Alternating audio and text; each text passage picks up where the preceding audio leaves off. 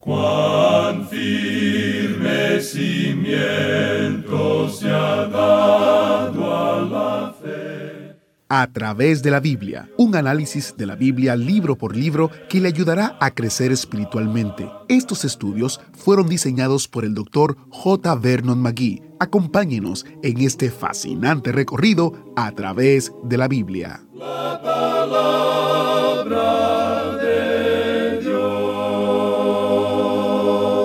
¿Cuál fue el mayor pecado de David? ¿Piensa que fue su relación con Betsabé? Entonces puede que le sorprenda que desde el punto de vista de Dios no fue ese. Bienvenido a través de la Biblia, el programa donde conocemos a Dios en su palabra. Soy su anfitrión, Heiel Ortiz. Llegamos hoy a los capítulos 11 y 12 de Primera de Crónicas y vamos a ver que la perspectiva de Dios sobre el pecado puede ser muy diferente a la nuestra. Si todavía usted no tiene las notas y bosquejos de el primero y el segundo libro de Crónicas, visite a través de la biblia.org para descargarlas o suscribirse para recibir nuestro boletín mensual con las notas y bosquejos, artículos de interés y noticias del ministerio. También en nuestro sitio web usted descubrirá muchos recursos que le pueden ser de ayuda en su crecimiento espiritual, incluyendo muchos libritos basados en los sermones del Dr. Magui en una variedad de temas. El sitio otra vez es a través de la Biblia.org. ¿Está listo para el estudio de hoy? Iniciamos nuestro tiempo en oración. Padre Celestial, te damos gracias por la diferencia que tu palabra está haciendo en las vidas de todo el mundo. Ayúdanos a entender el mensaje que tienes para nosotros hoy y que podamos aplicarlo directamente a nuestras vidas. Que no sea un tiempo simplemente por estar, sino que sea un tiempo transformador mientras nos exponemos a las verdades bíblicas que tu palabra tiene. En el nombre de Jesús te lo pedimos y oramos. Amén. Ahora iniciamos nuestro recorrido bíblico de hoy con las enseñanzas del Dr. Magui en la voz de nuestro hermano Samuel Montoya. Continuamos hoy nuestro recorrido por este primer libro de Crónicas y llegamos al capítulo 11. Y en nuestro programa anterior decíamos que estamos aquí al comienzo de la tercera división de este libro. En los primeros nueve capítulos encontramos esa notable genealogía, o mejor genealogías ya que son varias. Son destacadas indudablemente. Tenemos ante nosotros algo digno de destacar. Solo un capítulo es dedicado a Saúl. O sea que desde el punto de vista de Dios, no hizo tanto impacto como muchas personas pensaban que podría hacer. Desde el punto de vista de Dios, este hombre no impresionó al Señor para nada. Pero aquí, en el capítulo 11, donde comenzamos hoy, veremos que hay en realidad dos capítulos, ya que se trata de los capítulos 11 y el 12 dedicados a los valientes de David. Así es que nos encontramos en una sección importante y el énfasis cae sobre David. Y sería bueno notar el énfasis dado por Dios a ciertas cosas en la vida de David, mientras que otras son casi pasadas por alto. Por ejemplo, el pecado de David, que se considera en el capítulo 21 de este primer libro de Crónicas, no tiene nada que ver con Betsabé. Lo que él hizo fue un censo de la gente, y esto no es tratado en ninguna otra parte. Diríamos que ante los ojos de Dios, este fue el pecado más grande, y este es el que se destaca en este libro. Creemos, amigo oyente, que en estos días hay muchas personas y muchos creyentes también que consideran que algunas cosas son pecado y hay otras que no consideran como pecado. Pero van a llegar a la presencia de Dios un día y van a descubrir que estaban completamente equivocados en conexión con esto, que no estaban tan seguros como creían que estaban. Lo que ellos creían que era un gran pecado, quizá no lo era. Y lo que pensaban que era algo muy leve y sin importancia, Dios lo había considerado como un pecado. En la vida de David, todos pueden señalar el pecado que cometió con Betsabé, y Dios lo castigó por eso. Fue un pecado terrible, indudablemente, pero Dios lo perdonó porque él llegó y confesó su pecado al Señor. Pero este asunto del censo no parece ser algo muy malo.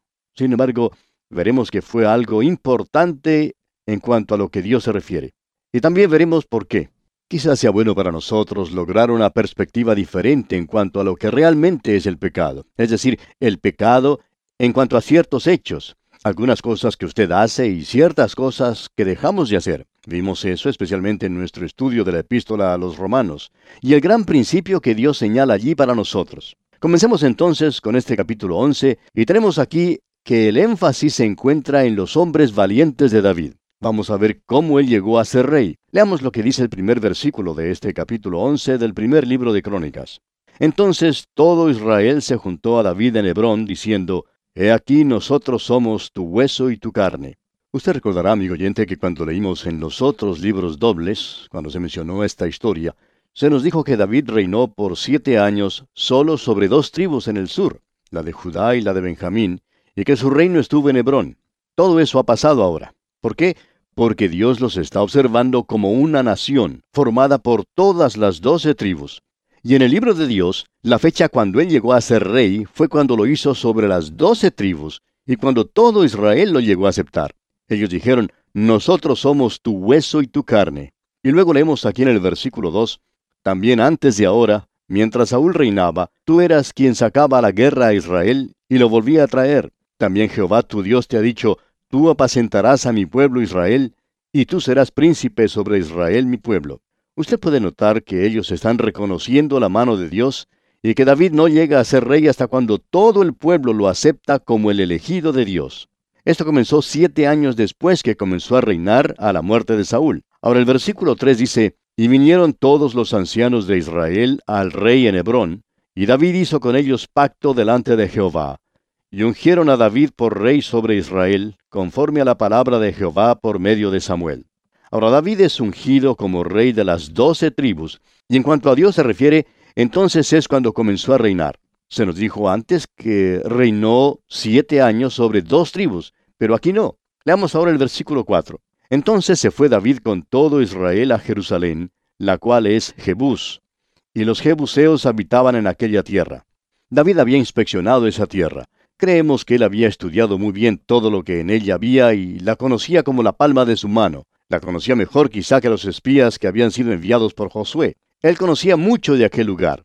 Jerusalén era la ciudad que él eligió para ser la capital de la nación.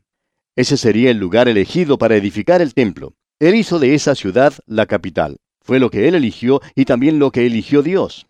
Ahora tenemos mucha información en la palabra de Dios sobre la ciudad de Jerusalén. Y tenemos que aclarar que ella no es la misma o estaba en las mismas condiciones que la Jerusalén de hoy. Modernas excavaciones han demostrado que el muro de la ciudad estaba orientado en la dirección opuesta a la que tiene el día de hoy. La ciudad de David estaba ubicada en una depresión y uno siempre debía mirar hacia arriba cuando miraba al templo.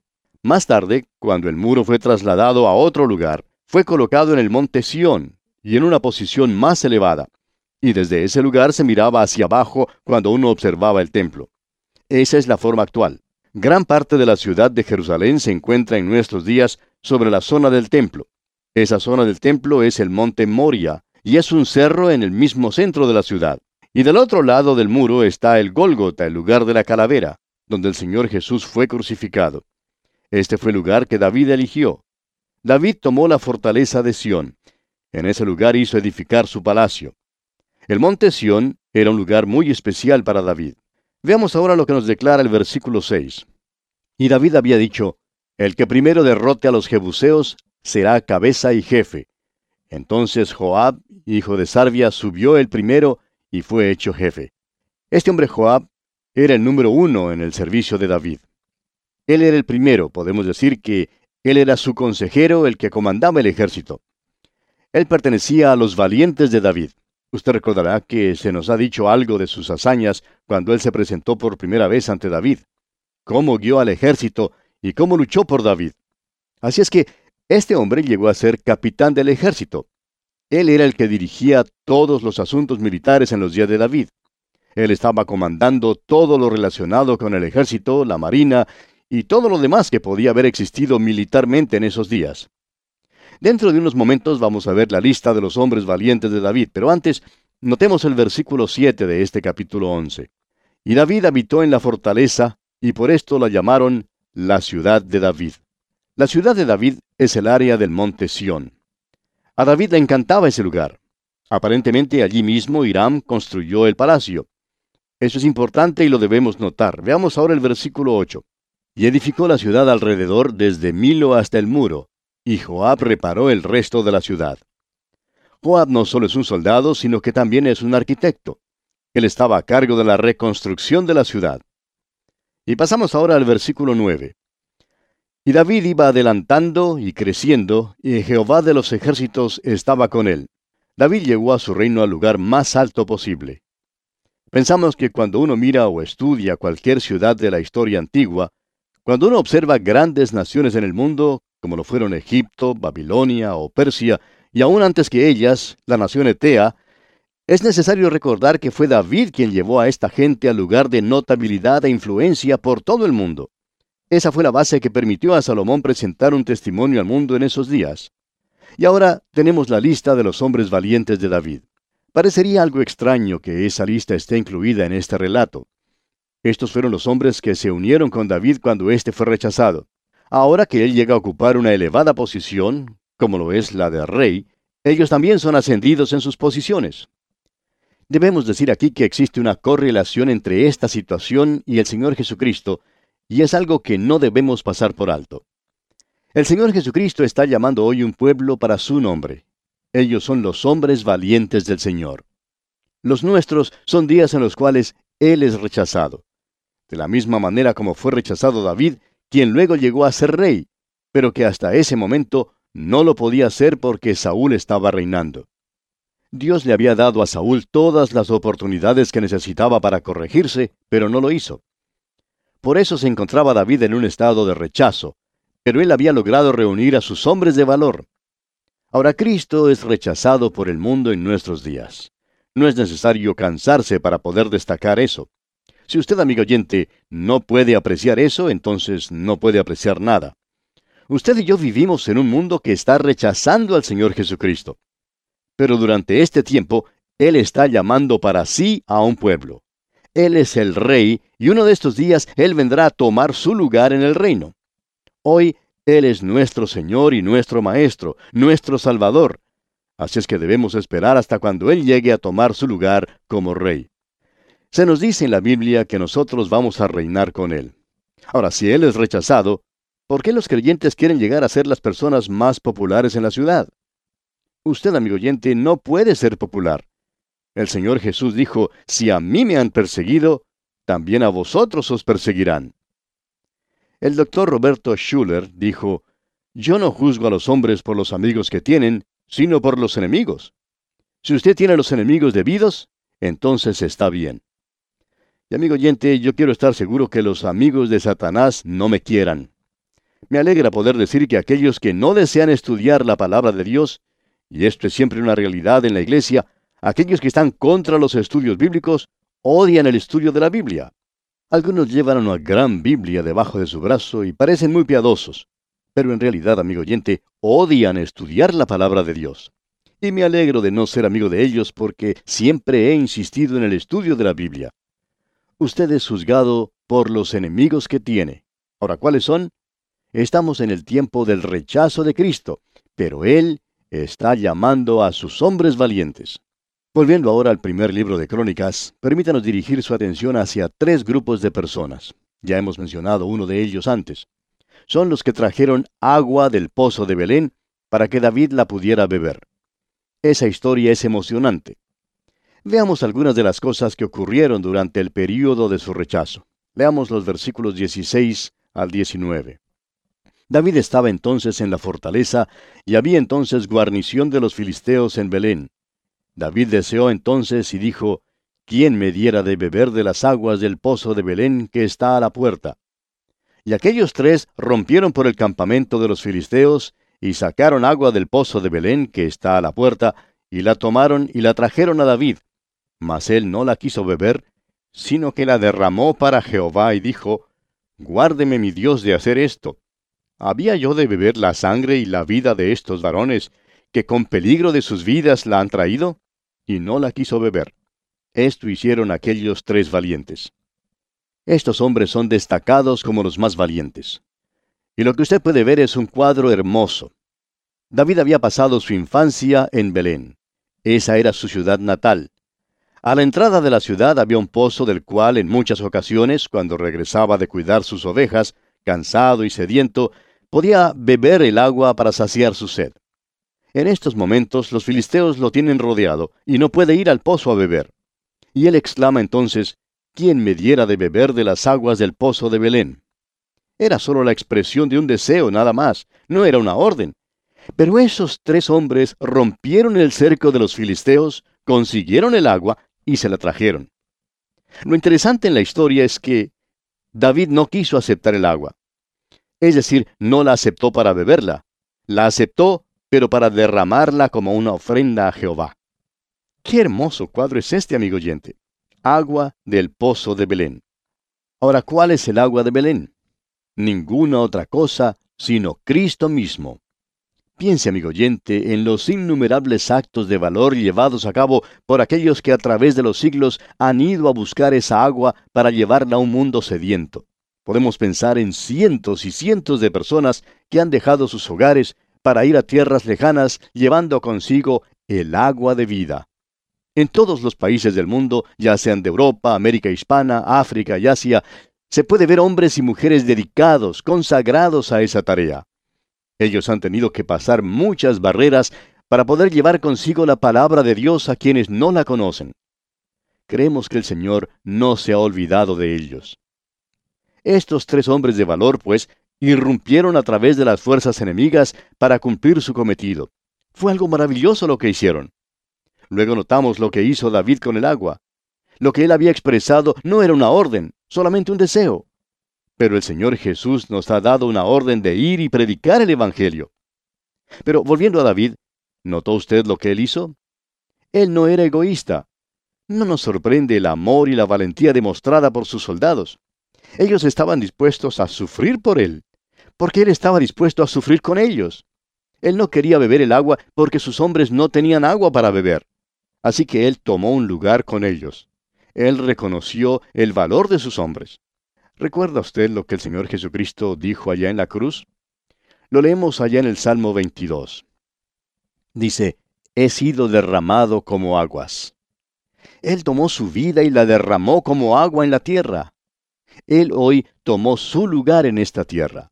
Dice la Escritura, porque un niño nos es nacido, hijo nos es dado. Una historia de la Segunda Guerra Mundial cuenta que unos soldados habían quedado sin comunicación con su puesto de comando cuando una granada había cortado el cable de sus teléfonos de campaña. Se envió entonces a un soldado para que reparara el daño, y él hizo la conexión. Ahora el soldado no regresó. Cuando la batalla terminó, lo encontraron muerto, pero aún tenía en sus manos el alambre del teléfono uniendo las dos puntas. Él había hecho el contacto. El Señor Jesucristo, amigo oyente, es quien ha sido derramado como agua. Él hizo el sacrificio. Y nosotros también tenemos que hacer el sacrificio si queremos ser recompensados por Él. No es como algunos piensan que Él recompensará a todos. Ahora, el tercer incidente que deseamos resaltar es uno que es muy apreciado y se encuentra aquí en el versículo 22 de este capítulo 11 del primer libro de Crónicas. Leamos este versículo 22. Benaía, hijo de Joyada, hijo de un varón valiente de Capseel, de grandes hechos. Él venció a los dos leones de Moab. También descendió y mató a un león en medio de un foso en tiempo de nieve. Esto sí que nos gusta, amigo oyente. Esto es realmente interesante porque este hombre mató a un león. ¿Y notó usted cuando lo hizo? Lo hizo en un día de nieve. Es maravilloso tener creyentes que van a las reuniones cuando está lloviendo, en un domingo por la noche o a una reunión durante la semana. El Señor no deja pasar esas cosas desapercibidas, amigo oyente. Y bien, pasamos ahora al capítulo 12. Y aquí deseamos destacar un incidente que encontramos relatado en los versículos 15 al 18 de este capítulo 12. Estos pasaron el Jordán en el mes primero, cuando se había desbordado por todas sus riberas, e hicieron huir a todos los de los valles, al oriente y al poniente. Asimismo algunos de los hijos de Benjamín y de Judá vinieron a David al lugar fuerte. Y David salió a ellos, y les habló diciendo, Si habéis venido a mí para paz y para ayudarme, mi corazón será unido con vosotros. Mas si es para entregarme a mis enemigos, sin haber iniquidad en mis manos, véalo el Dios de nuestros padres y lo demande. Entonces el Espíritu vino sobre Amasai, jefe de los treinta, y dijo, Por ti, oh David, y contigo, oh hijo de Isaí, paz, paz contigo, y paz con tus ayudadores, pues también tu Dios te ayuda.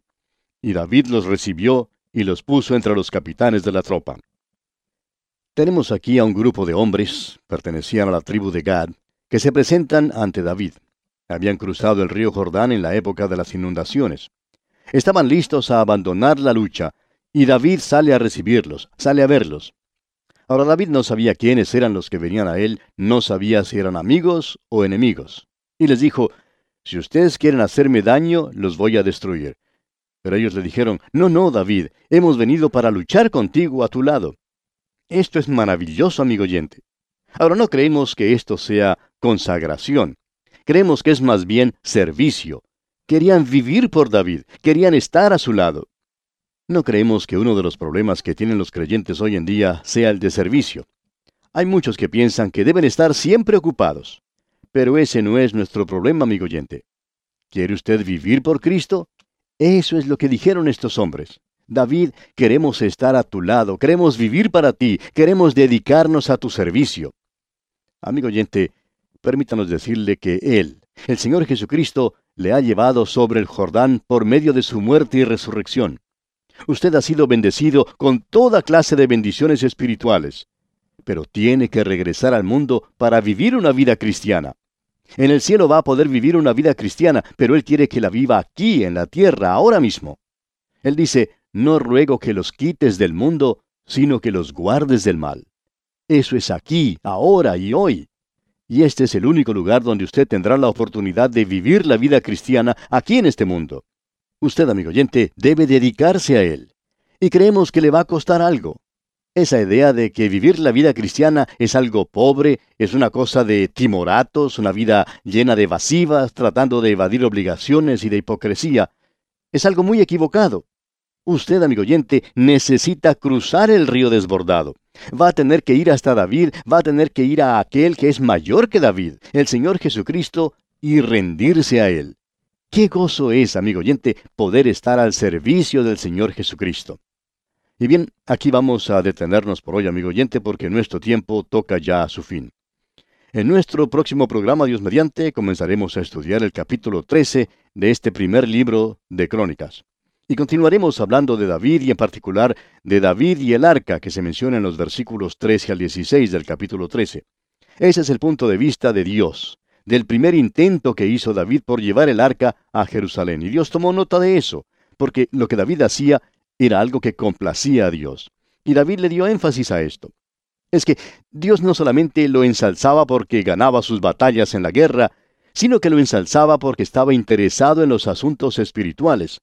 Eso era lo de mayor importancia.